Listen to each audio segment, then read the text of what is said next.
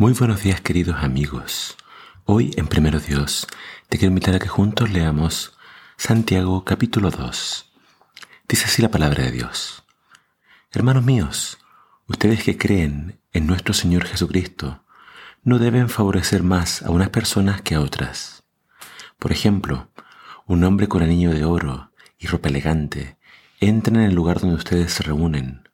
Al mismo tiempo entra un pobre con ropa muy gastada si ustedes atienden bien al que lleva ropa elegante y le dicen, siéntese aquí, en el mejor lugar, pero al pobre le dicen, quédate allí de pie o siéntate en el suelo, mis pies, ¿acaso no están ustedes favoreciendo más a uno que a otro y mostrando así las malas intenciones con las que juzgan?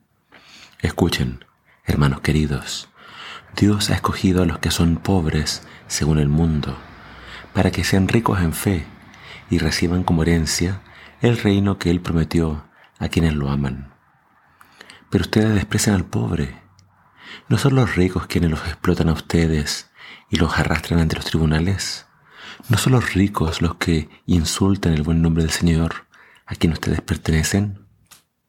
Ustedes hacen muy bien si de veras obedecen la ley más importante de la Escritura. Ama a tu prójimo como te amas a ti mismo. Pero si ustedes favorecen a una persona más que a otra, pecan y son culpables de no obedecer la ley.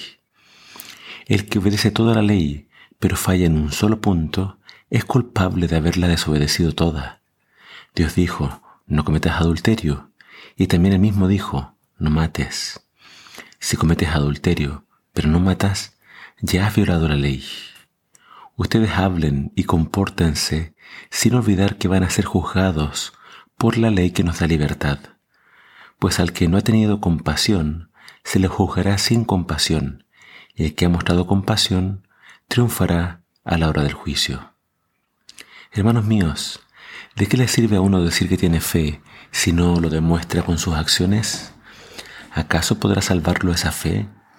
Por ejemplo, un hermano o una hermana no tiene ropa para vestirse y tampoco tiene el alimento necesario para cada día.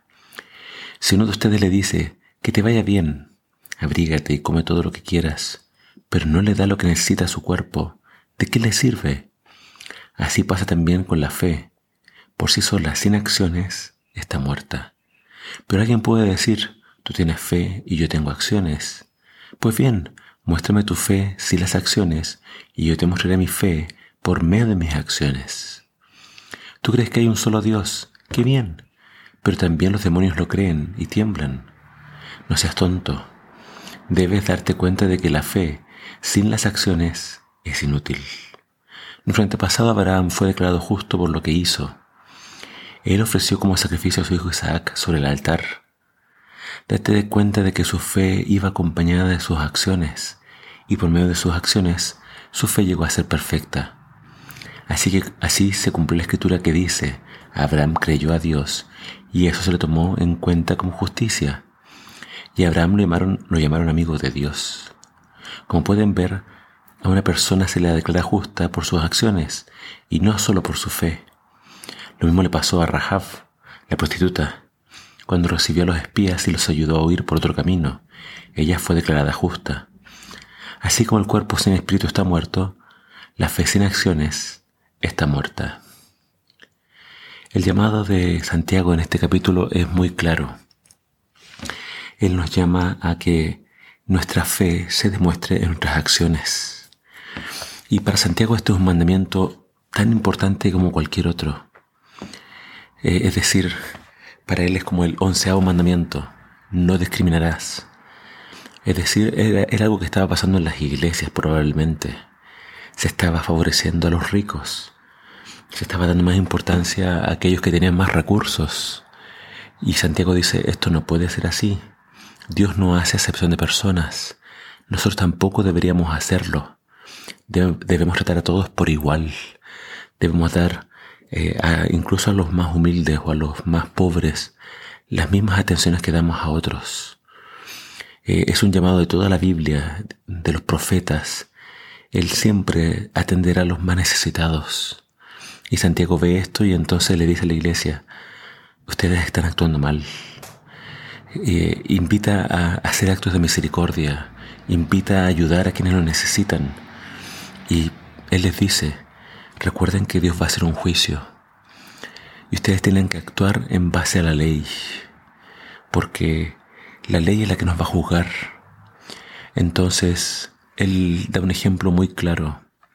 Si hay una persona con necesidad y ustedes solamente le dicen que te vaya bien, pero no hacen nada por él, ustedes no están demostrando que tienen fe. La fe tiene que ir acompañada de acciones. Y acá Santiago nos invita a la acción. Nos invita entonces a pensar en quienes están padeciendo necesidad e ir en ayuda de ellos. Que el Señor nos ayude entonces a poner en práctica este capítulo. No olvidemos que nuestra fe sin acciones está muerta. Así que que tu fe vaya acompañada de acciones, vaya acompañada de misericordia y nunca dejes de amar al prójimo y de ayudarlo dentro de tus posibilidades. Que el Señor te bendiga.